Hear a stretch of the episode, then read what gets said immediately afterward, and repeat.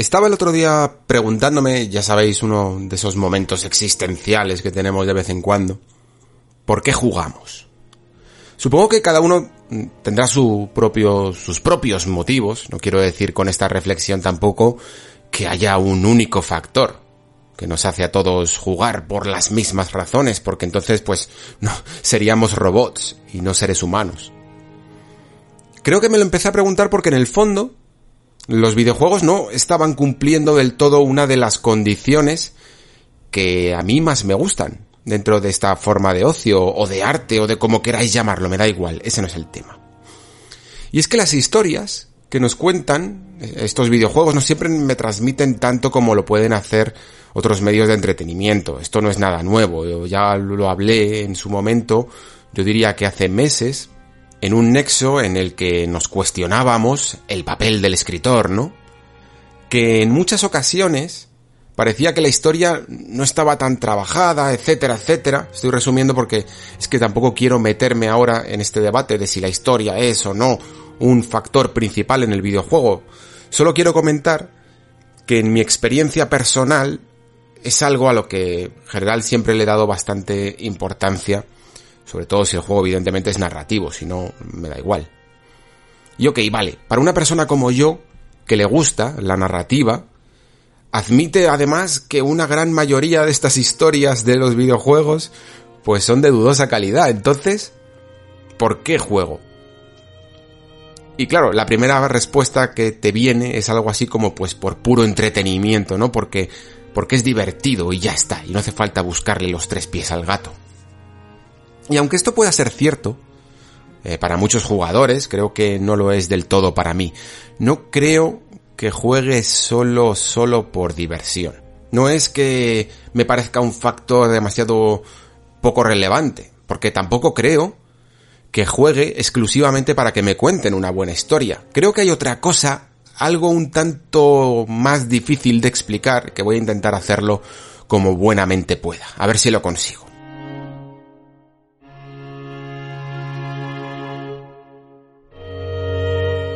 No sé si alguna vez habéis, os habéis preguntado por qué en todos estos ejercicios de meditación siempre parece ser tan importante el hecho de respirar.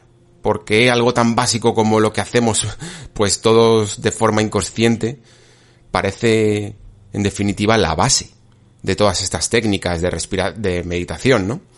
Yo, bueno, no soy un experto en el tema, la verdad, pero creo que no tiene tanto que ver con el, con el acto de respirar en sí, sino con el hecho de ser consciente de tu propia respiración. De alguna manera, cuando estamos completamente concentrados en nuestra propia respiración, nos es más difícil pensar en otra cosa, ¿no?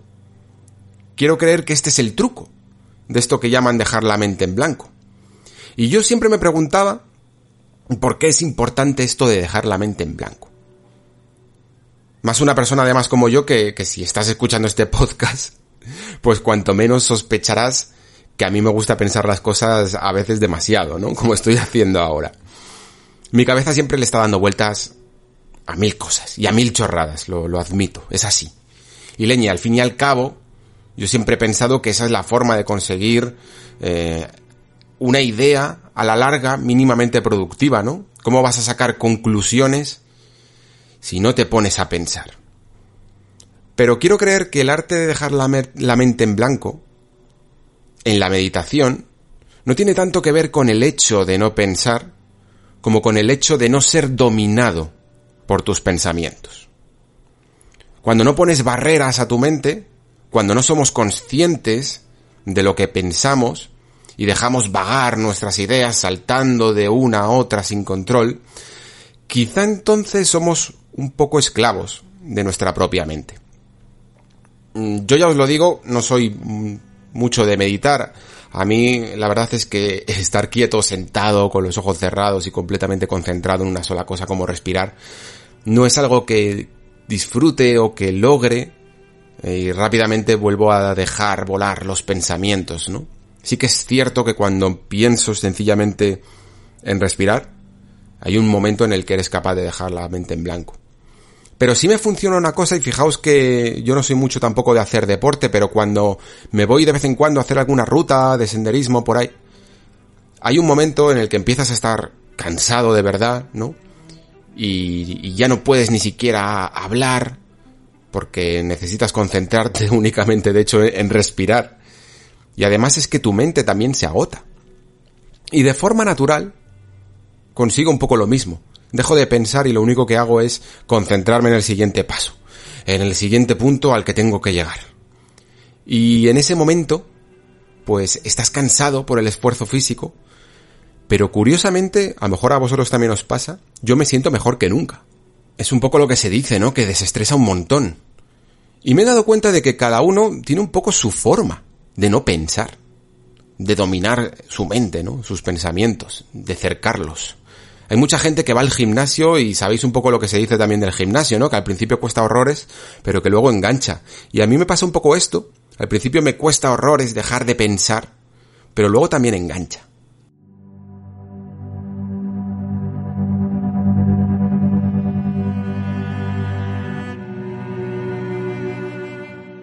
Pues bien, algunas de mis mejores experiencias con un videojuego creo que se han dado exactamente por esta misma razón. El juego me ha exigido un estado de concentración tal que no puedo dejar volar la imaginación, no puedo distraerme, tengo que estar completamente concentrado en lo que estoy haciendo. Recuerdo, por ejemplo, pues desde cuando le di muy muy fuerte a Guitar Hero, en esos momentos de PlayStation 2, eh, y esos modos altos de dificultad que llega cuando ya llegas tienes mecanizadas las notas, no puedes controlar mentalmente la partitura, sencillamente dejas prácticamente a los dedos moverse al ritmo por sí mismo. Es una especie de efecto túnel. Me pasa también jugando, por ejemplo, a Doom. llegas a una arena llena de enemigos y tu cuerpo empieza a responder. Tengo que cargarme a este. Luego voy, saco la motosierra para este. Cambio aquí de arma. Me doy un respiro con esta ejecución. Mm, huyo de este otro para tomar un poco de distancia. Cambio de arma. En ese baile aunque estás tomando micro decisiones y por lo tanto eh, estás pensando sobre lo que estás jugando, pero tu mente está completamente concentrada en una sola cosa. Los escritores, por ejemplo, a esto lo llaman entrar en la zona. Es un momento dulce en el que ya no te afecta ninguna distracción y las palabras fluyen más que nunca. Pues bien, a mí esto también me pasa con los videojuegos y me encanta además que me pase. En un Souls, o mismamente en este Nioh 2 que traemos hoy, hay momentos en los que el estado de concentración es máximo. Estoy pendiente de una sola cosa, una cosa muy específica, que es esquivar el ataque del rival y aprovechar el fallo para dar un par de golpes. Inspirar, expirar, como en la meditación más básica, ¿no? Me pasa hasta en los juegos de cartas, de hecho, hay, momentos en ese minuto que tienes para pensar, ¿no? De tu turno, donde mi mente fluye en las variables de las jugadas que se me ocurren, en esa ocasión, ¿no?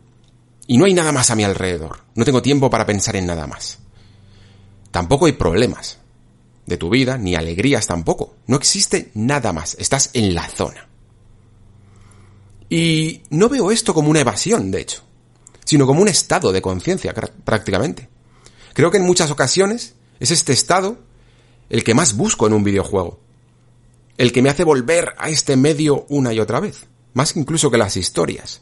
Lo noto por mis gustos, evidentemente. A mí de pequeño me gustaban dos géneros que no podían ser más la noche y el día, de hecho, eh, los shoot y las aventuras gráficas. Y unas me las aventuras gráficas me gustaban porque, bueno, pues porque me cantan las historias, evidentemente, porque me transportan también a otros mundos muy imaginativos, un poco lo que hacen también hoy los RPG. Y los shoot em ups me gustaban por sus patrones, porque hay algo muy elegante en esa coreografía de balas y tienes que entrenar mucho, pero mucho, mucho, como si estuvieras en una escuela de danza para que salga todo a la perfección en la que te tienes que coordinar con tus compañeros, ¿no? Para que luego el público disfrute de algo que sale perfecto después de mucho entrenamiento. Pues los UTMAPs son un poco así. Y un poco también como estas señales que me transmiten los jefes finales de un Dark Souls, por ejemplo. Dudar es morir, que dice Lord Ishin, ¿no? En, en Sekiro. Porque dudar, en el fondo, es dejar la mente libre vagando por mil pensamientos.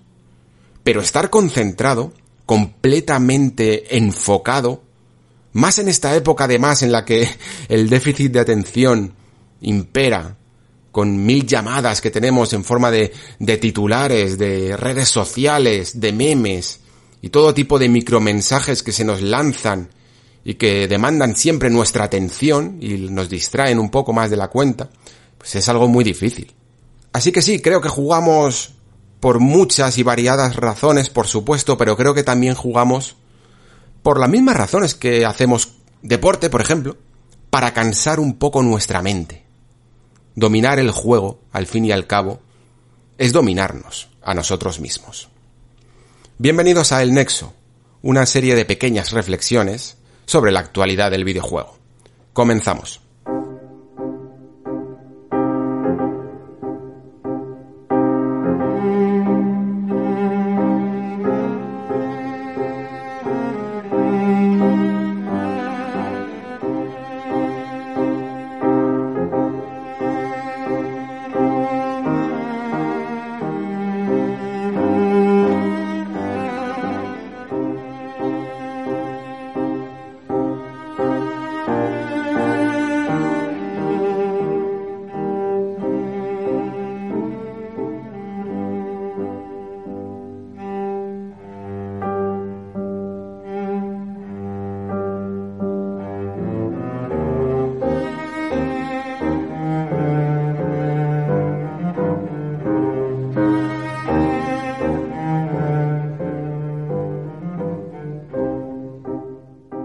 Hay un enemigo de los más básicos que hay en Nioh 2, que además es uno de los nuevos, que se llama Gaki.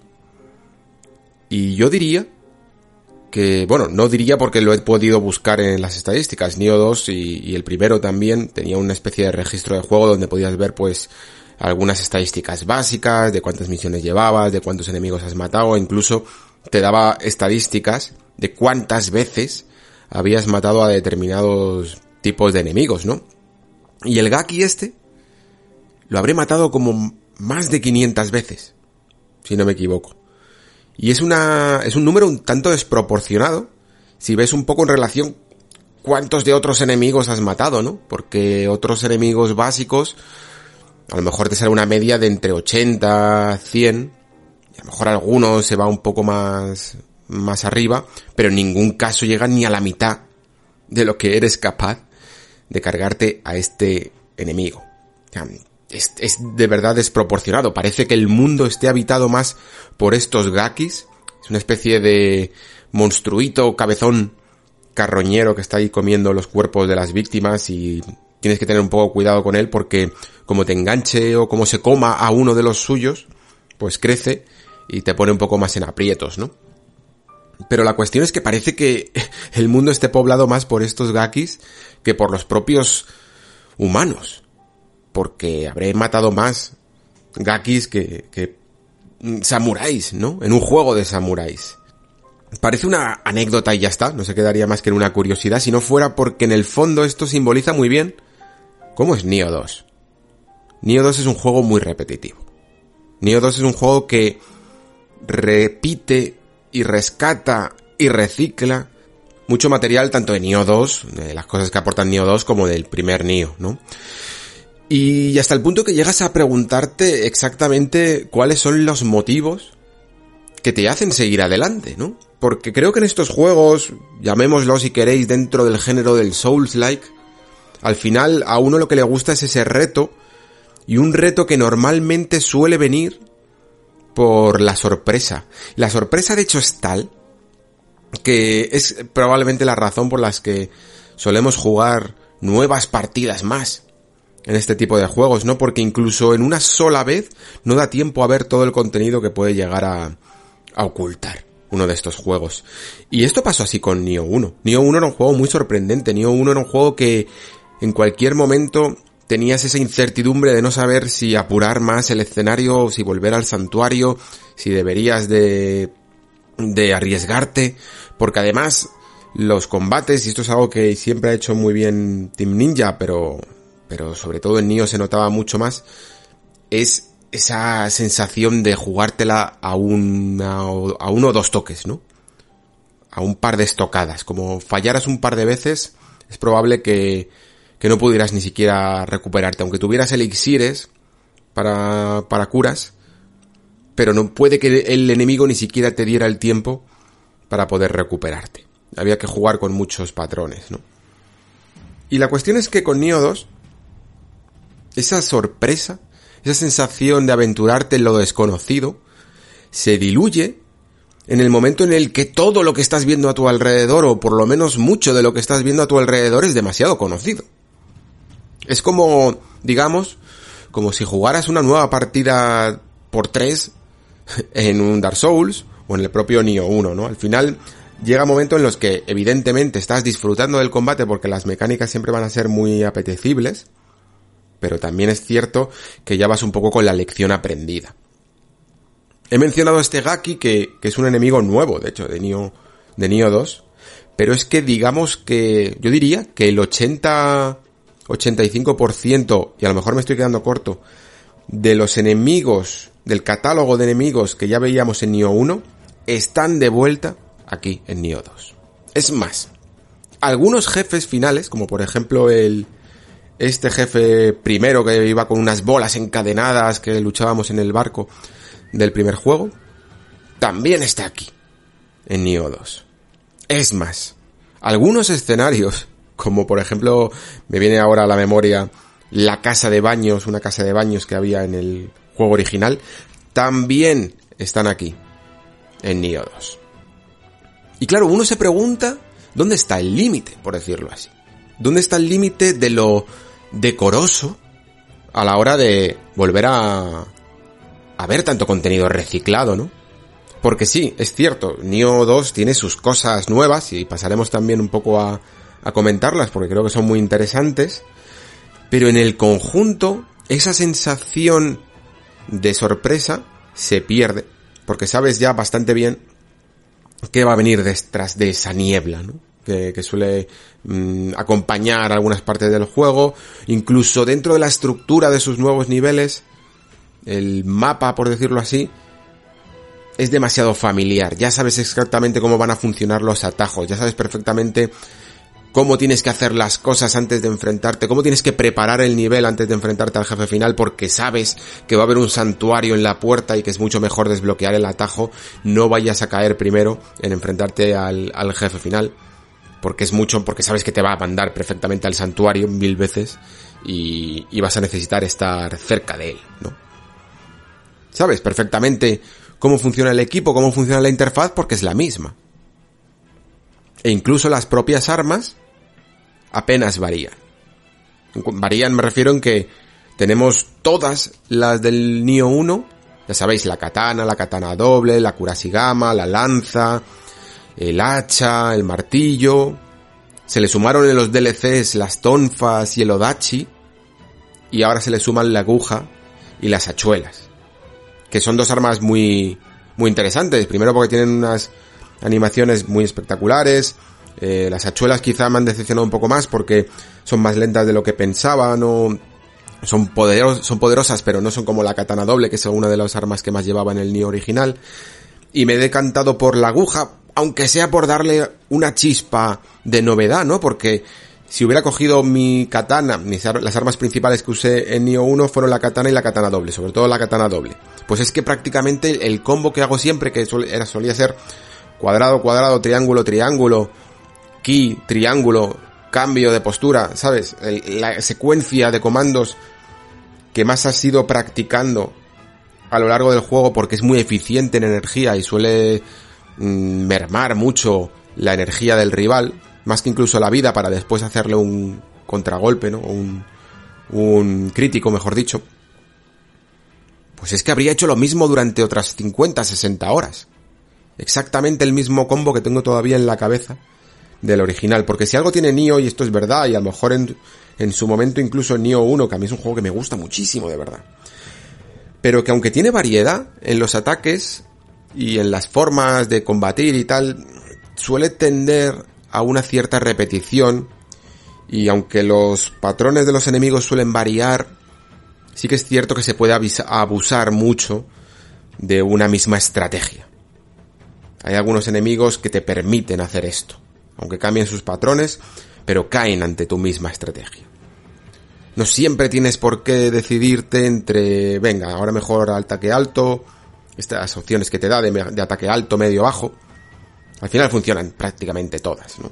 Aunque algunas puedan llegar a ser más eficientes y aquí también se fomenta eso. Ves en algunos casos a los yokais que tienen una especie de parte del cuerpo llena de, de amrita, ¿no? De estas piedras mágicas del juego, de la historia del juego, y notas que son un poco puntos débiles, ¿no? Entonces si la tiene un poco alta, pues ya sabes que es mejor ir con la, con el ataque alto, y suele funcionar mejor, ¿no? Suelen caer antes, cuanto menos.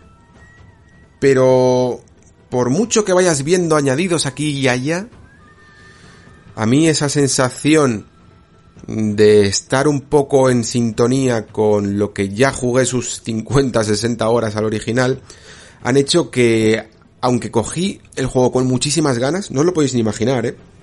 De verdad, tenía, estuve a punto de, de a dos días de recibir el código de review, salió la demo, y, y, tenía estas ganas, tantas ganas de jugar que casi me juego a la demo también.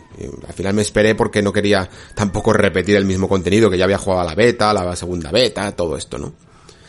Pero sí que es cierto que lo había pillado con muchas ganas y a mitad de partida noté una fatiga que pocas veces he notado en este género que a mí me gusta tanto. Y que yo haya notado fatiga, eso sí quiero aclarar, no significa que a lo mejor vosotros la vayáis a notar, ¿vale?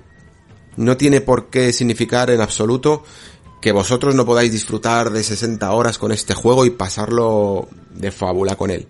Pues yo, yo me lo he pasado muy bien con él.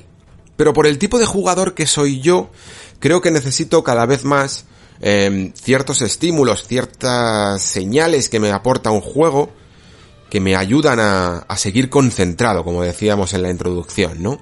A mantener ese estado de foco, de atención que, que tanto me gusta de, de lo que me producen estos juegos, pero como tengo el patrón muy aprendido, como sé perfectamente cómo enfrentarme a la mitad de los enemigos porque ya salían en el Nioh original, sé muy bien cómo es la estructura de los escenarios y cómo funciona en general todo, pues rápidamente la experiencia de Nioh 2 me ha parecido demasiado familiar y seguir adelante y seguir adelante me fatigaba. Me daba una, el, el cuerpo no es que me generara rechazo, pero sí no se sentía tan enganchado como, como la otra vez, con el primer juego. De hecho, estos, el ritmo que marcan este tipo de juegos, tipo Souls, por decirlo así, es un ritmo muy difícil de conseguir, quizá el, el género, o el subgénero, mejor dicho, es demasiado nuevo, no lo hemos conseguido llegar a estudiar del todo, pero por ejemplo, probablemente habréis reconocido que normalmente cuando jugáis a un Souls, normalmente terminas con un jefe final y el juego te da ciertos cambios, ¿no? De pautas. Ya no salen tantos enemigos de los de antes, el escenario cambia un poco por aquí, vas a algunas zonas completamente distintas que a lo mejor se enfocan en, en otro estilo de, de jugar, en otros patrones de los enemigos y tienes la suficiente variedad, ¿no? Para no sentir que sigues con lo mismo. Y Nio quizá por su estructura, por, por este concepto que tiene de misiones principales y secundarias, yo que he hecho prácticamente todas las secundarias, sí que notaba esa fatiga. Notaba sobre todo una fatiga acompañada de una falta de ideas por parte del Team Ninja. Y esto ya lo tengo que dejar claro, que es lo que, la sensación que me ha producido este Nioh 2. Falta de ideas. Falta de ideas que se notaba en, en, en la vagueza a la hora de diseñar ciertos combates o ciertas zonas. Que caían muy rápido en ese tipo de cosas que se notan apresuradas, que te ha faltado ahí una idea innovadora. Lo notas en esos momentos que incluso en misiones principales, ya no solo en secundarias, que hay un montón, de repente el juego se convierte en un modo horda. Modo horda en el que ves pues al más puro estilo hack and slash, dos paredes demoníacas que cierran las salidas y te enfrentas en un lugar a una zona donde van apareciendo y apareciendo y apareciendo enemigos y los tienes que ir eh, eliminando en secuencialmente, ¿no? Primero te salen algunos pequeños, luego alguno acompañado de uno grande y la y, y parece que la receta de Nioh 2 es un poco esta, es coger todo el catálogo de enemigos, que claro, es un montón, porque vienen los del Nio original acompañados con unos cuantos, yo diría que unos 10, 12 de Nioh 2 y los van entremezclando. Pues ahora te pongo una lucha con, con este enemigo nuevo que va acompañado de tres Gakis y luego te sumo un yokai de estos que parece un águila y te lo sumo con este con este otro grandote que, que hemos creado. Y va todo el rato variando así, variando así. Pero a mí por lo menos eso no me convence. No me convencen esas escenas de modo horda. Y luego para rematar, pues los combates finales, ¿cómo lo diría? Em, hay algunos combates que a mí me han gustado mucho, algunos incluso que me recuerdan a los buenos momentos de estos juegos cuando hay un clásico enemigo tipo el padre Gascoigne, ¿no? A lo mejor el padre Gascoigne, cuando te has pasado Bloodborne varias veces, no es el personaje, no es el enemigo que más recuerdas pero es el que te enseña a jugar. Es el que te enseña todos los patrones y está hecho para que no puedas jugar como jugabas antes a los Souls, para que tengas que jugar como se juega a Bloodborne, ¿no? Pues hay algún enemigo así, algún jefe final de los primeros, yo diría que el segundo y el tercero más o menos, que te enseñan las nuevas pautas. Las nuevas pautas de... y las nuevas mecánicas que tienes este Nioh 2, que son los núcleos yokai y el contragolpe que es esta especie de parry que también habréis visto. Los núcleos yokai es algo que a mí me recuerda mucho a, mm, a los Castlevania, nunca lo he ocultado, lo he dicho alguna vez, que, me, que yo diría incluso, y, por la sonrisita que me, que me lanzó Hayashi cuando se lo pregunté, yo diría que más o menos se han fijado un poco por aquí, ¿no? Esa, esa habilidad que tenían, que tenía Soma Cruz, por ejemplo, en Area of Sorrow, Dano Sorrow, de, de absorber la, el alma de los enemigos y poder utilizar un ataque nuevo, ¿no? Que tampoco era una idea en, el fondo original de, de Igarashi, ¿no? Eh, en el fondo a mí me recordaba siempre un poco al factor Pokémon. Este factor de intentar conseguir todos, ¿no? Conseguir, consíguelos todos, pues consigue todas las almas de los jefes, o de, de los enemigos, y aquí conseguir todos los núcleos de los yokai. Está bien porque dan variedad ya las luchas no solo dependen de tu habilidad con tu arma, de, tu forma de esquivar y de gestionar el ki, sino que tienes otra barra de energía llamada ánima que te sirve para entremezclar estos ataques que son mucho más contundentes, que tiran más a eliminar la energía también de los yokai rivales o de los humanos para poder ensartarlos después, ¿no? Cuando están aturdidos.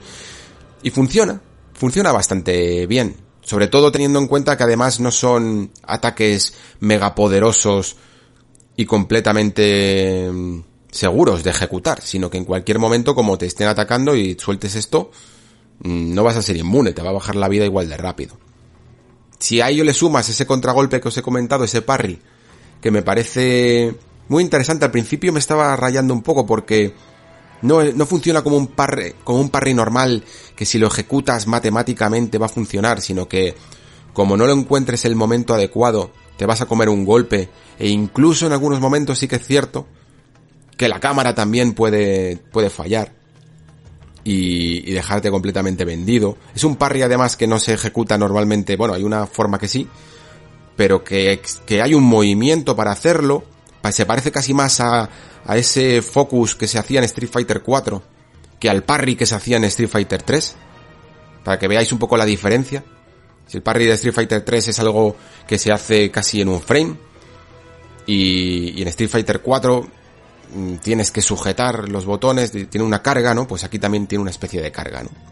Y con estas dos nuevas mecánicas, porque en el fondo la de convertirse en un yokai no cambia mucho a, a lo que antes era cargar el arma, ¿no? Eh, es muy parecido en el fondo, solo que aquí pues es un poco más espectacular porque te transformas completamente.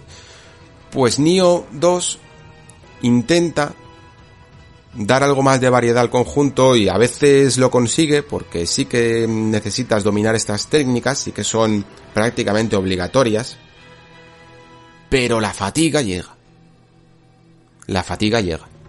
Y cuando llega, mmm, también quizá por mi condición de dedicarme a esto, en el que en el final, en el fondo tienes que, seguir un poco adelante, ¿no? Tienes que seguir jugando, seguir jugando para, pues para poder traeros aquí, aquí el, esta, esta reflexión y a la revista su análisis, pues llega un momento en el que esa fatiga todavía se acrecenta más. No es un juego para darle mucho tiempo. Y con darle mucho tiempo también incluyo que, yo que sé, que cuando juego un Dark Souls, Sekiro, Bloodborne, por ejemplo, estos juegos les puedo dar horas y horas y horas y no me canso. También hay que tenerlo en cuenta. Pero Nio parece que te quiere acompañar más tiempo. Puedes hacer unas misiones secundarias de vez en cuando, puedes ir farmeando un poco, creo que se nota más el farmeo que en otros juegos, depende mucho más de ello, porque no vas notando cómo los niveles te van pidiendo un determinado un determinado nivel de personaje, ¿no? Para completarlos, te va guiando un poco diciéndote mejor que consigas mejor equipo, mm, que vayas a misiones secundarias, que repitas incluso alguna otra misión. Casi más como esa, esa faceta de rol la lleva más por bandera, ¿no? Pero también lo veo un juego más, menos pulido. Menos pulido en su concepción. Y aquí, por ejemplo, creo que el mejor ejemplo que os puedo dar, quiero decir, es el de un combate que tuve contra una yokai que parece que tiene un poco forma de, de gata humana y que va encima de un carro, una especie de carro infernal, por decirlo así. Y era un combate muy interesante, tenía unos patrones muy llamativos de ir aprendiendo, tampoco de los más difíciles, no era muy castigador sus ataques porque eran rápidos, pero no te quitaban toda la vida de un golpe, que a veces parece que todo niño se basa en eso, en quitarte la vida de un golpe, siempre tienes que ir con la vida al máximo para no jugártela. Aquí no, aquí te daban un poquito más, pero también era de mm, combate de más reflejos. Me gustaba, lo estaba disfrutando mucho. Y poco a poco iba dominando y veía que iba a llegar al, a quitarle 75% de la barra y que más o menos lo tenía dominado y prácticamente ni siquiera ya me había curado. Tenía bastantes elixires. Y en ese momento, cuando ya digamos que lo que viene a ser teoría de, de mecánicas, ¿no? De, de, has conseguido superar todos los retos que yo te he propuesto, un juego normalmente pues suele hacer otra cosa, ¿no? Eh, o sea, o, te da la recompensa por haber cargado a ese jefe, o te cambia el patrón. Ya sabéis, estos enemigos que tienen una, dos y tres fases. Pero Nio 2 aquí lo que hace es optar por el camino más fácil, que es directamente pues decir, ok, has llegado a que le queda 25% de la barra a este jefe. Pues te pongo dos gakis. ¿Os acordáis de los gakis? ese enemigo básico que os acababa de comentar al principio de esta reflexión? Pues sí, de repente se suman a la batalla dos bichejos de estos para remover el avispero, para intentar molestar un poco, y a mí sin duda mmm, no me generó ningún tipo de intensidad más en el combate. La primera vez me mataron porque me sorprendió, yo no sabía ni que estaban ahí, de repente aparecieron por la espalda me interrumpieron un par de ataques y entre los tres pues me aniquilaron. Claro, cumplen su función, por supuesto que la cumplen. Lo que pasa es que la cumplen de una manera muy muy obvia, muy vaga. Que no que no destilan nada de buen diseño, ¿no?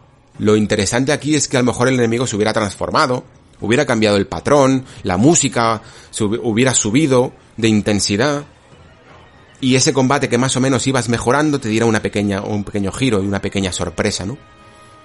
Pero añadir dos enemigos básicos, pues es también muy básico. Y estas pequeñas cosas las vas viendo, yo diría, a lo largo de todo el juego. Vas notando cómo se le acaban las ideas. Y cómo algunas incluso, porque no es que siempre se le acaben las ideas hasta el final, sino que algunas, por ejemplo, tiene partes más más pobres porque se está reservando algunas ideas o algunos enemigos nuevos para el final, porque de, de, la, de la gama de enemigos nuevos, mmm, yo, que yo diría que eran como eso, 10, 12, pues a lo mejor estás con 4 o 5 durante 10, 12 horas, y luego te suma uno, y luego te suma otro a las, a las 5, 10 horas, y así hasta el final. Y sí, la recta final es un poco más intensa, muy larga, de hecho, para, para cómo funcionan los niveles de Nioh 2 me parecen niveles un tanto largos. Y sí pueden llegar a ser divertidos, pero para entonces yo ya estaba muy cansado, la verdad. Entonces, ¿a dónde nos lleva todo esto? Que de hecho me he saltado un punto, lo quería haber puesto un poco antes, pero bueno, eh, ha salido así. ¿A dónde nos lleva todo esto? A, a preguntarnos qué es exactamente una secuela, por qué ¿Por qué se generan estas secuelas? Más allá de, evidentemente, la, la razón comercial, ¿no? Para vender más. ¿Cuáles son los motivos importantes para hacer una secuela? En base también a, si estás haciendo un juego de centrado en el diseño, en las mecánicas jugables o en la historia, ¿no? La historia, por cierto, luego os hablo un poquillo de ella también.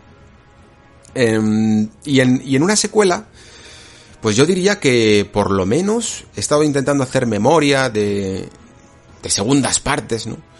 Y me ha costado mucho llegar a encontrar una que realmente recicle tanto, tanto, tanto como este Nioh 2. Hasta que te preguntas entonces, ¿dónde está el punto de rotura? Hasta, hasta dónde está, digamos, el buen gusto de, de no repetir demasiado, de convertir esa experiencia realmente en una segunda parte y no en un NIO 1.5 como, como se le está llamando a este NIO 2, ¿no?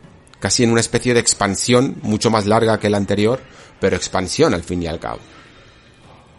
Y la verdad es que me cuesta, de verdad que me cuesta encontrar ejemplos, porque incluso hasta el más, el menos inspirado de los Assassin's Creed, yo diría que cambia más cosas. Porque al final todo el escenario cambia, todos los personajes cambian, añade un par de mecánicas también. Mm, es un juego que se tiene que, digamos, trabajar desde cero. Pero Nioh 2 no se ha trabajado desde cero. Nioh 2, todos los materiales de, de tipo de construcciones, de objetos que ves en los escenarios, del fuego, de, de las texturas, de los modelados, de y luego ya evidentemente de los enemigos, enemigos finales y escenarios repetidos, pues todo ello se rescata del anterior. Si esto no te molesta, pues es muy probable que incluso disfrutes mucho de este Nioh, porque ya os digo que es un juego muy muy divertido. Pero no puedo negar que aquí el Team Ninja mm, ha cogido la, la vía más fácil, ¿no? Me he dado cuenta incluso que, en general, estas, este tipo de secuelas, me he acordado, por ejemplo, ya sabéis que os hablo de vez en cuando de esta saga de JRPGs llamada Trails, eh, Trails in the Sky, Trails of Cold Steel, es quizá el ejemplo que más he encontrado parecido porque también son juegos que aunque yo defienda mucho, que me gustan y tal, también los defiendo más porque son muy, muy, muy de nicho, son igual de, de reciclado que, este Neo 2. Eh, tienen, por ejemplo, Trails in the Sky Second Chapter y Trails of Cold Steel 2 prácticamente cogen todos los personajes, todos los mismos escenarios, todas las bases del combate con cuatro cambios y, continúa la historia, ¿no? Quizá porque también esta saga, en el fondo, aunque se le llame primera, segunda parte, incluso en Cold Steel tercera y cuarta, no deja de ser un juego casi más dividido en partes. Se parece más, de hecho, a lo que va a hacer Final Fantasy VII Remake que, que a una propia secuela en sí, ¿no? Entonces, entiendo que cada uno, al final, pues tiene un concepto de precuela y también quiero entender que en el fondo, a la hora de pensar en diseñar videojuegos, debe de ser un tremendo dolor de cabeza comenzar desde cero, ¿no? Yo creo que el trabajo que se hizo en Nio, en el Nio 1, yo lo valoré mucho, porque me pareció muy original, me pareció que cumplía perfectamente con todo lo que tiene que ser transmitir una nueva idea, una nueva mecánica, una nueva forma de, de abordar un combate. Y por eso, aunque fuera un Souls-like, tenía la suficiente originalidad como para no copiar absolutamente todo de Dark Souls. Pero aquí tengo la sensación de que tenían este motor, tenían todos estos materiales y han pensado, bueno, podemos seguir adelante. Cuando hay juegos que hacen esto, eh, por ejemplo Mario Galaxy 2, es un juego que en el fondo coge toda la, toda la esencia de Mario Galaxy, todas las assets de Mario Galaxy, la, la forma de, de manejarse entre los planetas, ¿no? Y sin embargo, tú juegas a Mario Galaxy 2 y dices, esto es una... Bueno, no voy a decir una obra maestra, pero, pero como mínimo un juegazo que incluso en algunas cosas supera al primer Mario Galaxy, ¿no? Y en ningún momento casi te viene esa sensación de repetición. Y claro, yo creo que es lícito preguntarse por qué con algunos juegos sí, por qué con algunos juegos no. Quizá podemos dejar un poco al lado los juegos que tengan más historia, porque la historia al final siempre, bueno, hace que, que todo cambie un poco más, ¿no? Que, que estemos viviendo otra aventura. Por ejemplo, de Last of Us 2, yo no espero que me sorprenda como lo hizo The Last of Us 1, ¿no? pero sí que el hecho al menos de intentar contarte otra cosa, pues hará que tenga sentido como secuela. Pero cuando lo que haces es repetir mecánicas, me queda claro que hay juegos que, que son unos maestros en hacerlo, como este Mario Galaxy 2, porque se nota de verdad, como decían sus desarrolladores, que tenían todavía muchas ideas que se habían quedado en el tintero, y yo creo que este Nioh 2 tenía alguna que otra idea, pero no tantas. Si de verdad hubiera tenido más ideas, muchas, muchas más ideas, creo que las hubiera notado en esta segunda parte. Y al final, pues tengo la sensación, por ir cerrando un poco, aunque me queda la parte de la historia, que, que este Nioh 2 está hecho un poco encajonado en base al momento de la generación en el que nos encontramos.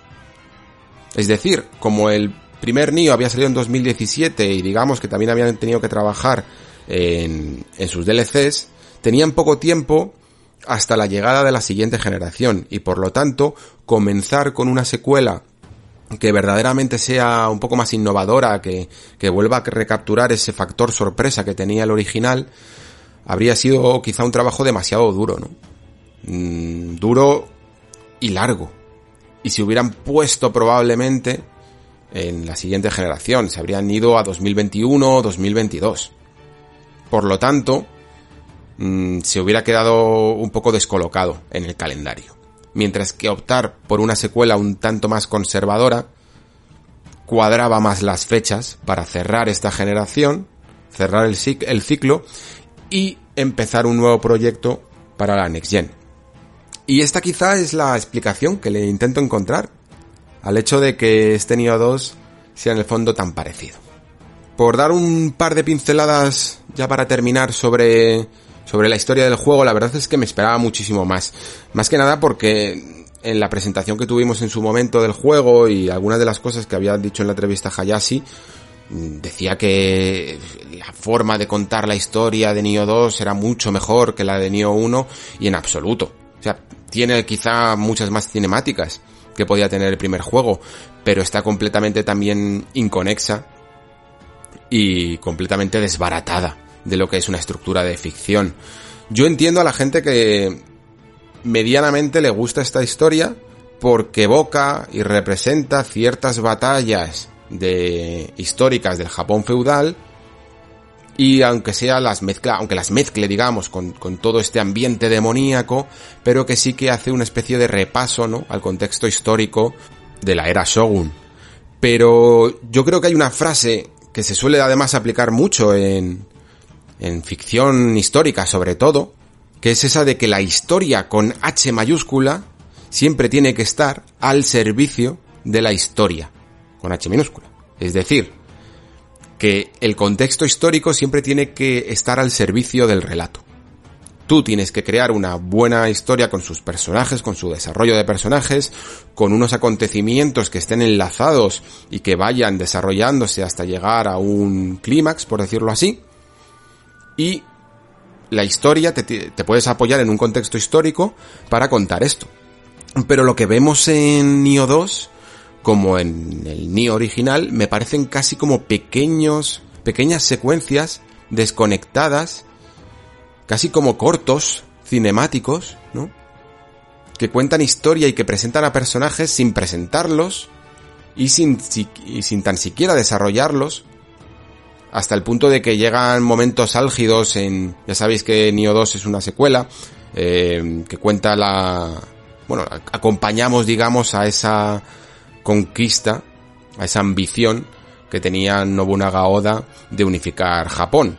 Y como evidentemente en todas estas historias históricas, pues casi como la de las, las que podemos encontrar en el Imperio Romano, pues están llenas de guerras y traiciones, ¿no? Que se van desarrollando. Y en el fondo lo que deja de ser una, historia bastante sencilla de contar, pues el juego se las ingenia para que cuando están ocurriendo estas guerras y estas traiciones, el, el, jugador esté completamente fuera. O sea, tenga que ir a posteriori casi a leer en texto, en las cargas de algunos niveles, lo que ha ocurrido porque la propia cinemática no es capaz de desarrollar ese pequeño arco que además es uno de los más fundamentales. Así que, pues lamentablemente no. El Team Ninja en este, en el arte de contar historias, la verdad es que no se le da especialmente, especialmente bien y además no parecen preocuparle en absoluto. Tampoco es que sea la, el punto más importante, en el fondo, de, de Nio, ni del primer Nio, ni de este Nio 2. De hecho, a mí me ha llamado más la atención esa posibilidad que tenemos ahora de generarnos nuestro propio personaje que tiene el típico editor con el que te puedes tirar perfectamente una hora, porque es bastante profundo y, bastante variado, y además está bien lucirse después ese personaje creado en algunas de las secuencias cinemáticas y sobre todo también con esa opción de que dentro de la propia misión eh, ya sabéis que por ejemplo en un Souls da un poco igual porque luego te pones un casco y nunca te ves la cara, pero y sobre todo si además luego terminas en forma de no muerto, pero en Nio sí que tenemos esa opción de quitarle el casco y podemos lucirnos un poquito más. Así que está muy bien esa parte. Pero lo que os digo, en la parte de la historia, lamentablemente, sin cambios. Entonces, en definitiva, ni, ¿os estoy diciendo que Nio 2 no vale la pena? Pues no querría decir eso, porque incluso yo sabiendo lo que sé ahora, querría jugarlo. O sea, eso, eso no lo tengo, no tengo ninguna duda. Porque hay algo al que le gusta este género, hay algo que nos atrae de sobremanera y por mucho que lo critiquemos, es que nos ponemos en los mandos y de alguna forma conectamos. Lo que os decía en la introducción. Yo me coloco a los mandos de Nio 2 y entro en un estado mental que me es muy llamativo. Que me, me produce un cierto placer, ¿no? Un cierto estímulo en el cerebro de, de me gusta como, como tengo que estar de concentrado. Gracias a esta concentración, es que casi no tengo ni que pensar en otra cosa. Esos momentos en los que estás con la sangre fría, sufriendo con un rival, que incluso dices, en, en, ese típico intento que dices, buah, aquí ya me va a matar porque voy fatal con los elixires, y poco a poco le vas remontando el combate y le vas quitando y le vas mermando y le vas mermando y te va saliendo todo bien y llegáis al final con un toque que os queda prácticamente un toque a cada uno. Esos momentos están súper bien conseguidos. Estaban ya en el original, pero están muy bien conseguidos aquí también. Y forman parte de que a quien le gusta este género, pues es que les gusta eh, disfrutar de, de ello. A lo mejor entonces sencillamente es una cuestión de cuándo ponerse con Nio 2 o de cómo enfocarlo. Quizá yo a lo mejor incluso lo he enfocado mal. Puede ser. Más que nada por, también por mi condición de tener que, que meterme, pues, ¿cuánto habré estado? 50, 60 horas con Nio 2 en poco tiempo. Creo que aquí además también eh, lo han jugado un poquillo mal al, al no darnos tanto tiempo como, como se tuvo en el original. Pero aún así, realmente, como os decía, es, fue a partir de la mitad de juego cuando ya estaba notando esa cierta fatiga. Así que no es solo por, por correr, no me he dado de hecho mucha prisa tampoco con el, con el análisis. Es sencillamente que todo lo que en Nio 1 era misterioso, esa forma que yo tenía de jugar a Nio 1 en el que iba siempre cubriéndome, eh, pegando volteretas, mmm, buscando en al otro lado de la esquina esa trampa que me estaba esperando, ese misterio de no saber exactamente cómo era la estructura de un mapa, porque todo era nuevo, aquí se pierde. Aquí me las sabía prácticamente todas e incluso me daba igual caer en algunas trampas. Podías ir, te recuperabas, más o menos, de ello. Porque más o menos sabías lo que te iba a venir, sabías que te estaba esperando detrás de esa nieve.